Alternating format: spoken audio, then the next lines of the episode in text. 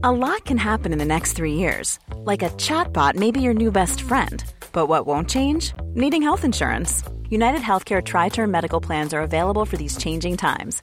Underwritten by Golden Rule Insurance Company, they offer budget friendly, flexible coverage for people who are in between jobs or missed open enrollment. The plans last nearly three years in some states, with access to a nationwide network of doctors and hospitals. So, for whatever tomorrow brings, United Healthcare Tri Term Medical Plans may be for you. Learn more at uh1.com.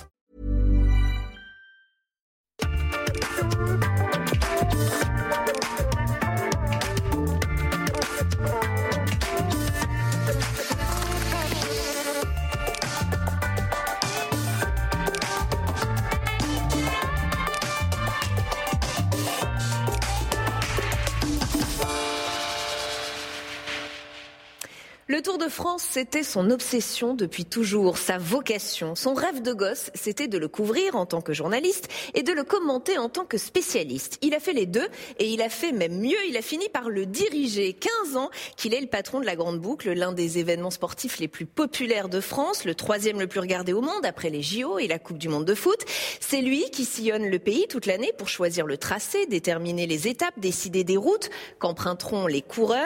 Et il a fait ça avec fougue, avec passion. Certains le surnomment le Chirac du cyclisme, parce qu'il aime cette France qu'il rencontre au travers des élus et des habitants.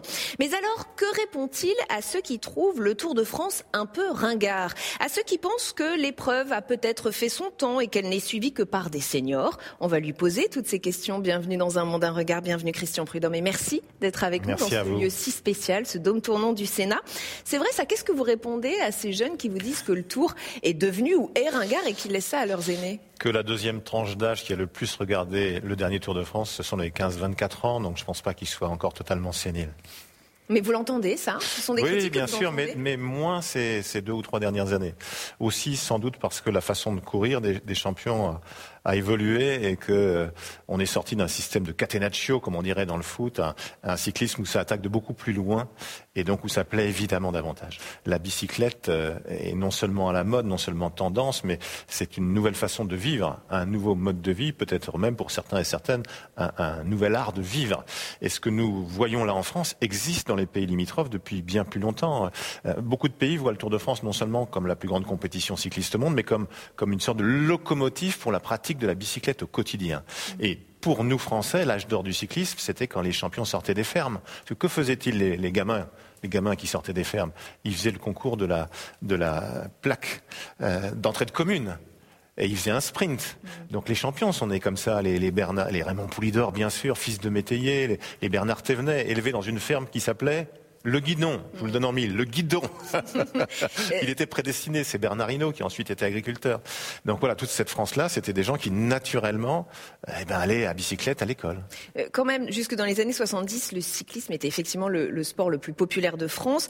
Dans les années 60, l'écrivain et journaliste Antoine Blondin disait ceci, le général de Gaulle est le président des Français 11 mois sur 12. En juillet, c'est Jacques Godet. Et je précise, Jacques Godet qui était le directeur du Tour de 36 à 87. Vous admettrez que ce n'est plus vraiment ça. Vous ne vous sentez pas le président de la France au mois de juillet. Absolument pas. En revanche, il y a un très beau documentaire qui est passé d'ailleurs sur Public Sénat de nombreuses reprises, La République de juillet, qui dit bien aussi ce qu'est le Tour de France. Le Tour, ce sont 3500 km de sourire. Ce sont des gens au bord de la route, des, des, des, des, jeunes, des anciens, des femmes, des hommes, des Français, des étrangers, qui ont tous le sourire. 3500 km, c'est la distance du Tour, de sourire.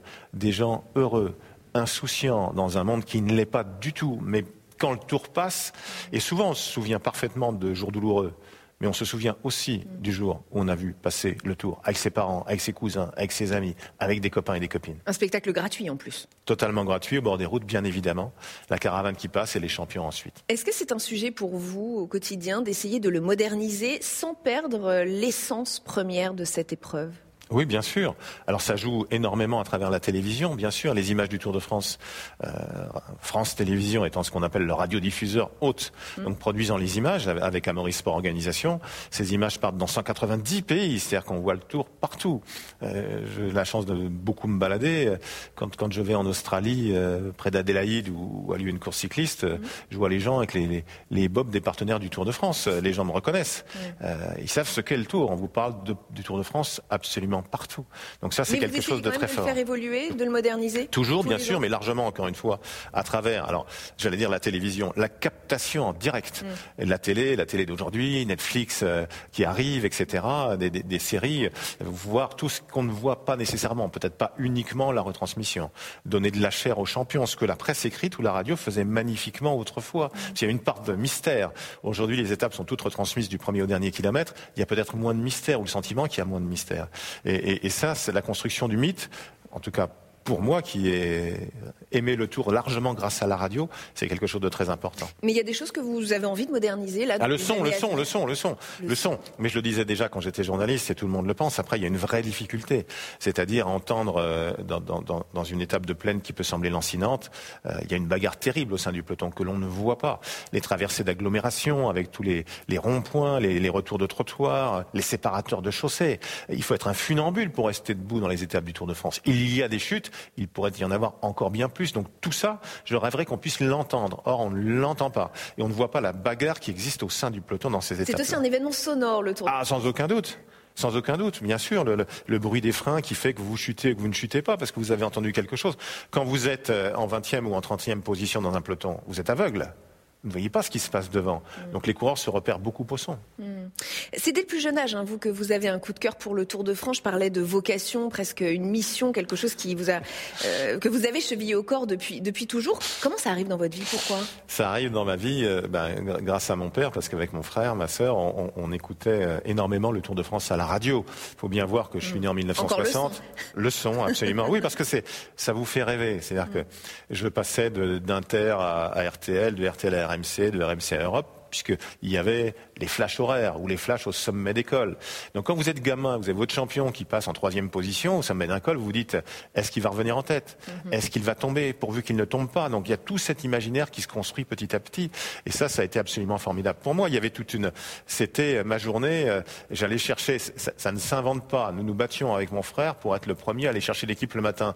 Et le libraire s'appelait Monsieur Godet, avec un seul D. Ah, incroyable. Le créateur de l'équipe et patron du Tour pendant 50 ans, Jacques Godet avait deux D. Donc on se battait pour être le premier à récupérer l'équipe. Et, et, nous ne voulions surtout. À vélo, vous y alliez? Non, non, c'était à 100 mètres de chez nous, au bas de la rue.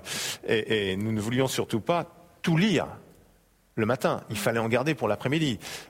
Euh, je lisais Pierre Chani, journaliste célèbre du cyclisme à l'équipe le matin, mais je gardais Antoine Blondin pour l'après-midi, juste avant la retransmission télé. Il fallait surtout pas que j'ai trop lu le matin. Pour entre les flashs télé, la radio, etc., ça occupait euh, tout mon univers. Et quand, quand la course était finie, euh, quand l'étape était finie, bah, on enfourchait notre bicyclette et on faisait le tour du pâté de maison. Et c'est pour commenter le tour ou oui, commenter le tour que vous devenez journaliste, que vous en fait, je suis, dans des études de journaliste Je suis devenu journaliste grâce au tour. J'ai eu envie d'être témoin, un journaliste témoin qui raconte ce que les autres ne peuvent pas voir. Mhm. Après, le hasard de la vie a fait que lorsque j'étais étudiant à l'école de journalisme de Lille, mhm. euh, le, le, notre prof de radio, qui s'appelle Michel Cellier, qui était correspondant RTL dans le Nord, m'a dit, euh, avant les vacances de Pâques, avant de sortir, est-ce que tu es déjà allé à l'armée? T'as fait l'armée? Je lui dis oui. Et donc, il y avait une place à RTL que je n'aurais pas eu sans doute si je n'avais pas fait mon service avant, l'époque des glorieux anciens où on partait à l'armée, et ça a commencé comme ça. Donc j'ai été dans le service des sports de Guy à RTL, et puis ensuite ça, ça a rebondi, etc., jusqu'à France Télévisions. Euh, Retraçons un petit peu ce parcours, parce que vous avez aussi fait vos débuts à Télématch, hein, c'est ça, qui était euh, le journal des sports de la 5. Exactement, et Pierre Cangioni. exactement. Ensuite, vous allez être journaliste sportif pour France Télévisions, vous allez animer Stade 2 au début des années 2000. Vous passerez aussi par Eurosport, Europe 1, LCI. Euh, est-ce que cette expérience médiatique fait de vous aussi un patron du Tour qui fait de l'événement autre chose qu'un événement sportif, un événement médiatique? Est-ce que vous avez ce regard là euh, de, l'homme de médias Je ne sais pas quelles sont les qualités nécessaires pour être directeur du Tour. Ce que je sais en revanche, c'est que si on ne connaît rien à la communication, c'est impossible. Parfois, on me dit, mais tu ne regrettes pas de, ne plus être journaliste? Et, je réponds inlassablement, je n'ai jamais croisé autant de journalistes que depuis que je ne suis plus journaliste. Donc, je suis toujours avec les journalistes. Mais vous avez en tête de faire de cet événement un événement télégénique? Bah, en, tête, je ne sais pas. Mais, mais euh, bien sûr que je suis un journaliste par vocation. Je n'avais jamais imaginé faire autre chose que journaliste parce que c'est le métier de ma vie. Mhm. Ce que je fais aujourd'hui, ça n'est pas un métier, c'est une mission. Mhm. C'est vraiment différent pour moi. C'est mon métier. Alors naturellement que je sais ce que ça veut dire que la prise de vue aérienne dominante du tour. Que quand on va choisir un parcours du tour, naturellement, il y a l'aspect sportif déterminant avec une équipe d'anciens coureurs, d'anciens coureurs du tour à mes côtés, mais qu'ensuite ce qu'on voit d'en haut, les paysages, euh, le patrimoine, c'est quelque chose d'absolument essentiel. Et le lien social que crée le Tour de France aussi, là aura du sol. C'est-à-dire faire en sorte qu'on aille partout le Tour de France continue à aller partout. Euh, on nous reproche de partir de l'étranger, mais je le revendique totalement. En revanche, le Tour de France, ce sont des très grandes villes françaises et étrangères, des villes moyennes et des petits villages.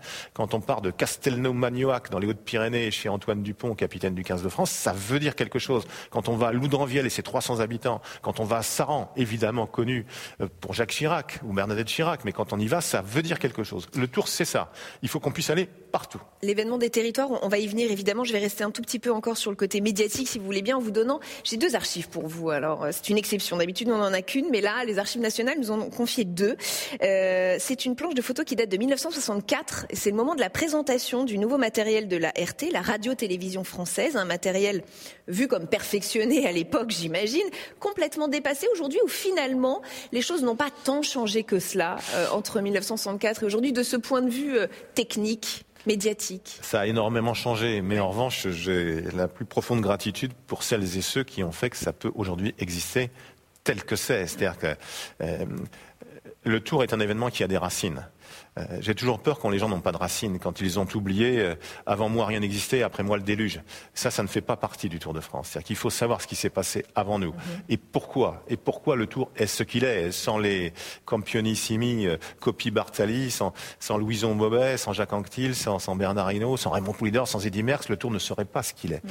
Donc c'est la même chose aussi pour ça. C'est-à-dire que être capable de, de, de, de montrer le tour en direct. Hein. D'abord, c'était juste après-guerre avec l'arrivée au Parc des Princes, l'ancien Parc des Princes, le vélodrome du Parc des Princes. C'est notre Ensuite, c'est voilà, c'est c'est euh, les premiers passages au sommet des cols, col d'Aubisque, euh, entre Hautes-Pyrénées et Pyrénées-Atlantiques. Tout ça, c'est la légende du Tour. Je rêverais que dans deux ans, trois ans, cinq ans, dix ans, on mm. puisse dire ah ben le son avant c'était pas terrible mm. et maintenant c'est merveilleux. Moi qui suis un gamin encore une fois des années 60, euh, la fameuse finale Saint-Étienne Bayern de foot de 76, finale de la mm. Coupe d'Europe des clubs champions, on parlait pas de Ligue des champions, euh, on a bien vu les tirs sur la barre et sur les poteaux, on n'a pas entendu le bruit.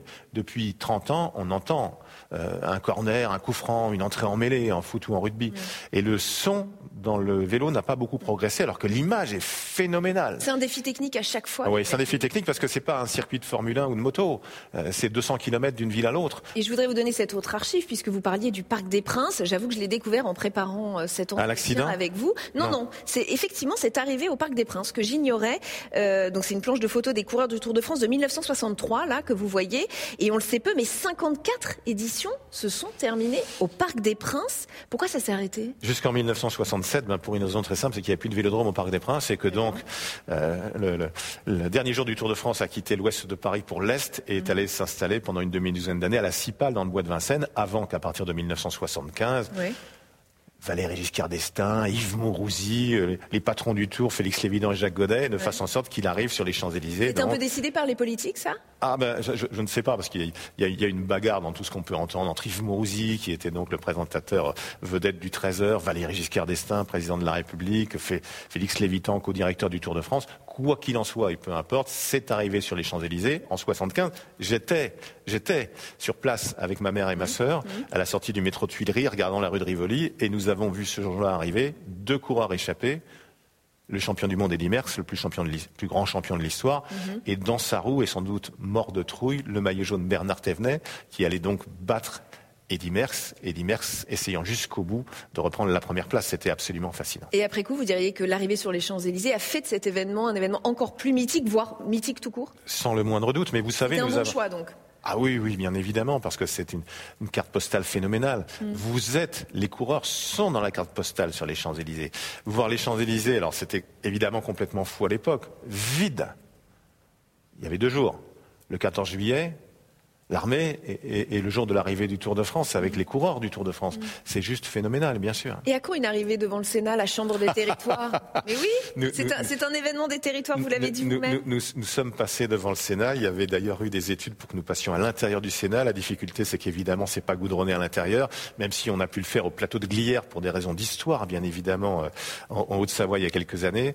Mais euh, ça a été étudié. Vous savez, le, le Sénat est un lieu très très important pour la démocratie française, mais pour nous, organisateur du Tour aussi, puisque avait été créé grâce à François Fortassin, ancien président du Conseil général à l'époque des Hautes-Pyrénées et sénateur des Hautes-Pyrénées, les Amis du Tour, qui maintenant sont regroupés dans le groupe euh, Sport et Culture avec Michel Savin, avec Gilbert Boucher, avec d'autres sénateurs et sénatrices, mais qui sont des fidèles du Tour et que je revois toujours avec un immense plaisir. Et pour cause. Euh, alors ce Tour, comment vous le préparez? Vous le préparez euh, minutieusement? Vous le préparez tous les jours de l'année? Nous, travaillons sur trois éditions consécutives. Euh, du Tour de France en permanence. Donc euh, il y a ce qu'on appelle le grand départ, le départ du Tour de France, hein, qui en général est dévoilé peu ou prou deux ans avant la date. Mhm.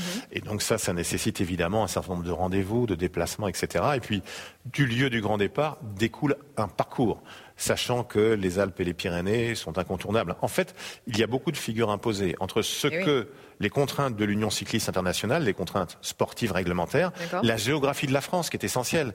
Si vous tracez une droite du Pays Basque au nord de l'Alsace, euh, toute la, partie montagneuse mm. est à l'est.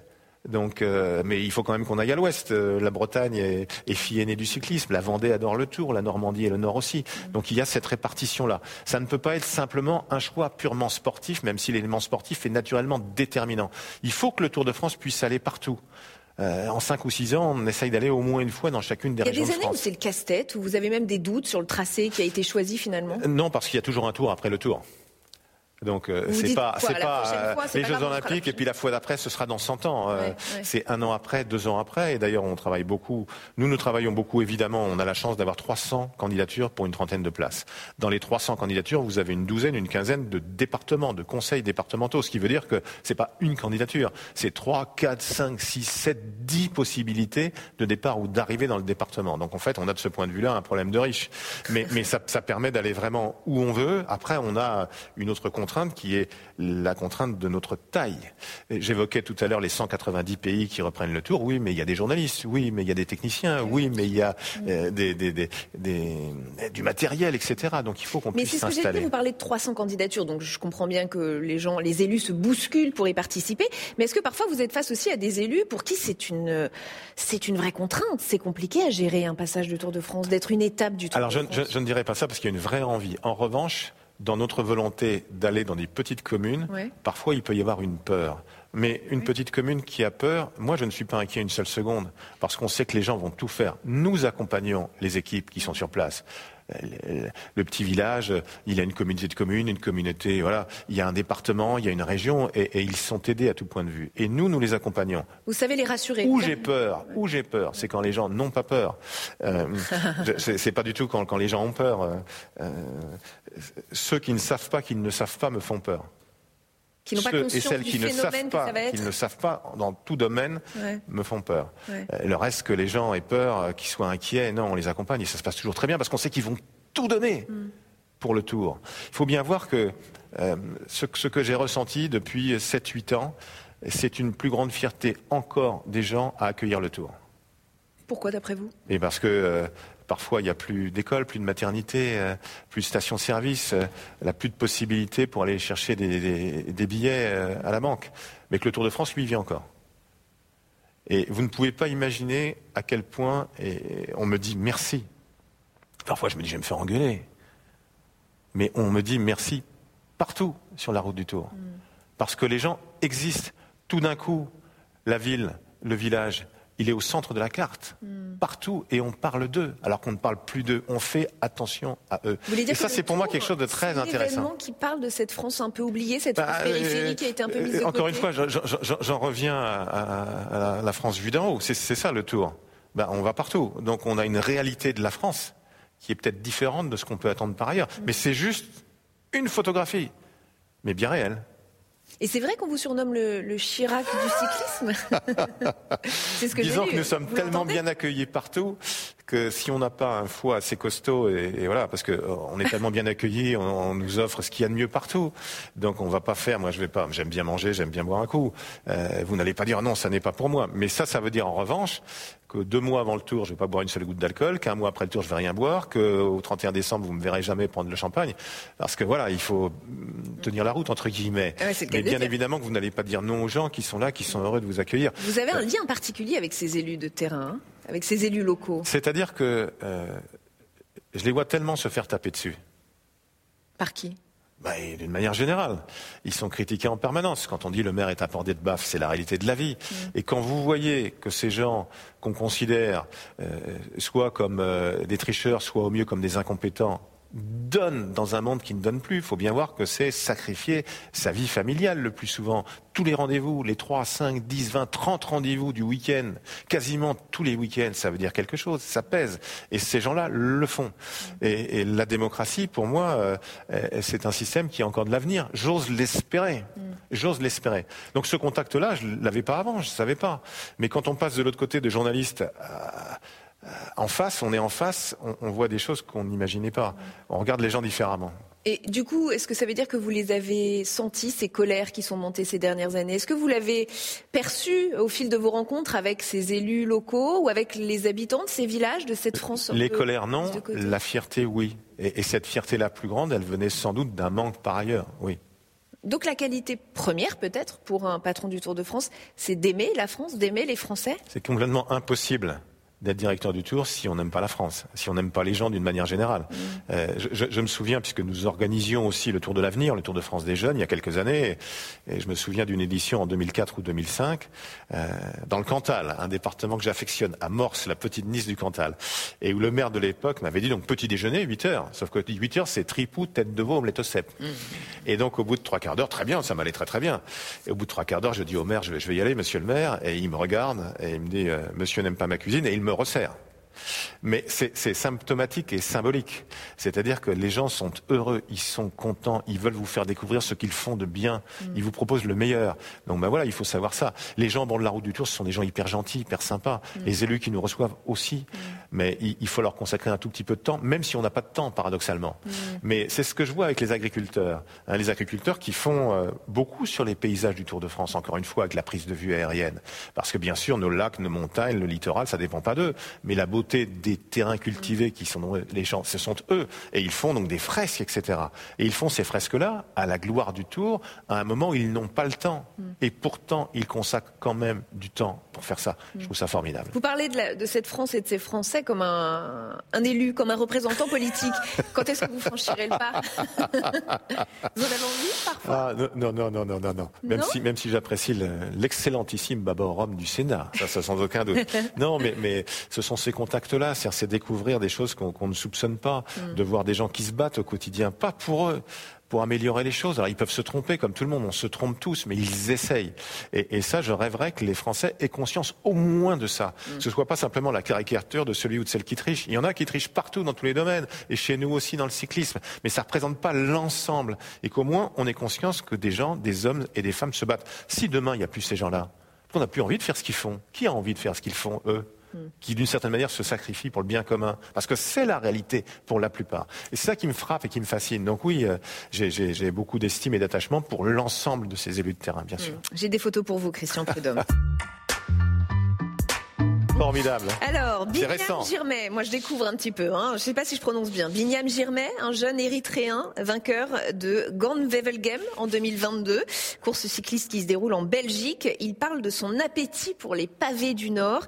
Il dit avoir pour mission de développer le cyclisme sur le continent africain. Est-ce qu'il représente une nouvelle génération de cyclistes qui euh, développent ou, font la promotion du cyclisme dans des continents ou des pays où, où c'était pas le cas avant? Alors, euh, qui vient d'avoir 22 ans. C'est formidable parce qu'effectivement, voir un coureur africain aller gagner sur les pavés dans une des plus grandes courses euh, classiques d'un jour, les Grands Game, c'est quelque chose d'inédit. Mm. Euh, les championnats du monde de cyclisme auront lieu pour la toute première fois en Afrique, en Afrique noire, au Rwanda, en 2025. Il y a des coureurs qui arrivent depuis plusieurs années, etc., mais qui n'ont jamais eu ce talent-là. Il était aussi vice-champion du monde espoir.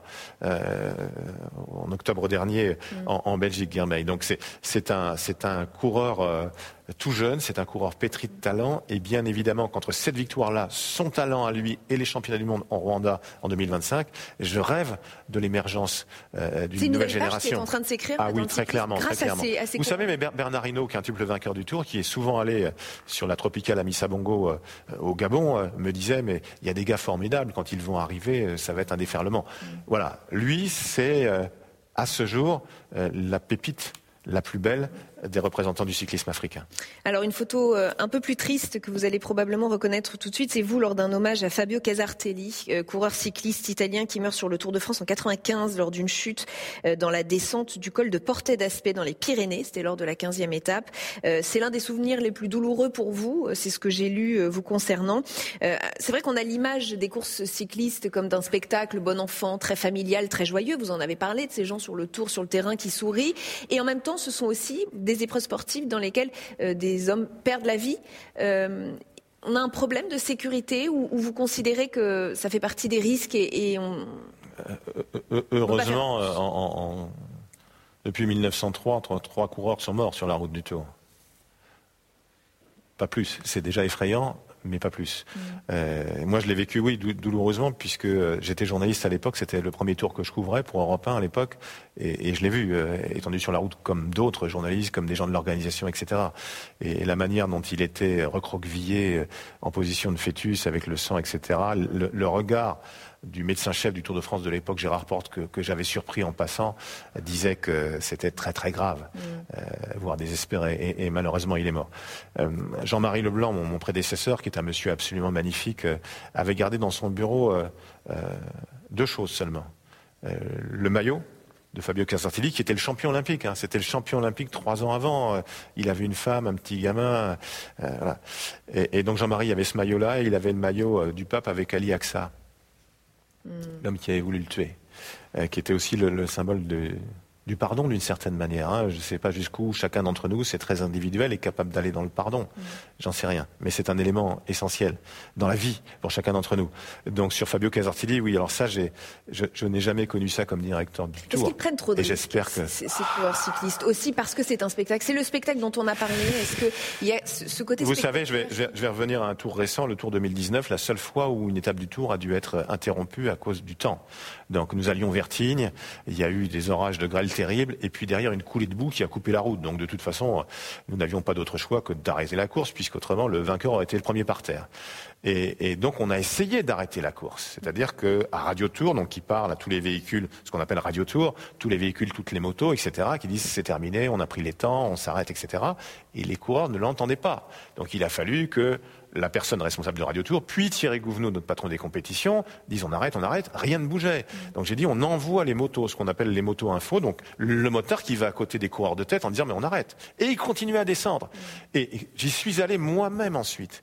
Et là d'un seul coup on se dit les, gars qu'on voit prendre des risques, parce que ça peut monter à 90, 95, 100 à l'heure compteur avec euh, les, pneus, les boyaux des, vélos qui, qui sont rien du tout, même si ce sont des funambules. Et d'un seul coup, je me suis dit, j'ai eu le sentiment qu'ils allaient dix fois plus vite, parce que je savais que ça ne comptait plus. Et je me disais, mais les risques qu'ils prennent sont affolants. Mais là, on avait affaire, enfin, ce sont des fauves en compétition, donc ils ne voulaient pas s'arrêter. Et, j'avais dit donc à l'un des deux coureurs qui était qui était devant, euh, un Britannique, qui est, je lui dis, mais les temps ont été pris en haut. Il me dit, mais je m'en fous, moi, le classement général ne m'intéresse pas, je veux gagner l'étape. Hmm. et il a fallu vraiment Rien forcer. et, et quand nous avons arrêté cette étape-là, je me suis précipité ensuite vers les coureurs pour leur montrer les photos, parce qu'il ne pleuvait pas quand on a arrêté. Le ciel était très noir au fond, mais eux ne le voyaient pas. Ils se demandaient pourquoi on arrêtait. J'ai montré les photos de la route. Et là, ils ont fait ah, ah, ah, parce que je savais qu'avec la photo, ils comprendraient tout de suite pourquoi on arrêtait. Hmm. Mais sur le coup, c'est très compliqué. On va s'arrêter sur une dernière question. Christian Prudhomme, c'est une question qui est un rituel dans cette émission. Euh, je ne sais pas si vous l'avez remarqué, nous sommes entourés de quatre magnifiques statues euh, qui représentent chacune une vertu. Vous avez derrière vous la sagesse, la prudence, ici la justice et derrière moi l'éloquence. Est-ce qu'il y a une, de ces vertus qui vous parle particulièrement? Oui, la, sagesse, sans aucun doute, même si mon nom Prudhomme irait plutôt vers prudence. mais, mais la sagesse, de justement ne pas oublier ce qu'ont fait les gens avant nous, de savoir que nous ne sommes que des gens qui transmettent C'est ce que m'avait dit Jean-Marie Leblanc. Tu es là pour transmettre, mais fais-le du mieux possible. Euh, les champions, ce sont eux, les héros, sans aucun doute. Demain, à nouveau, demain, à nouveau, les championnes aussi, parce qu'il faut que les petites gamines au bord de la route puissent s'identifier aux championnes. Et ça, j'y tiens beaucoup. Mais euh, oui, la sagesse, euh, dans un monde qui, qui en manque cruellement, il faut bien le dire. Et ce sera le mot de la fin. Merci, merci Christian Prudhomme d'avoir été avec nous dans un monde à regard. Merci à vous de nous avoir suivis. On se retrouve très vite sur Public Sénat.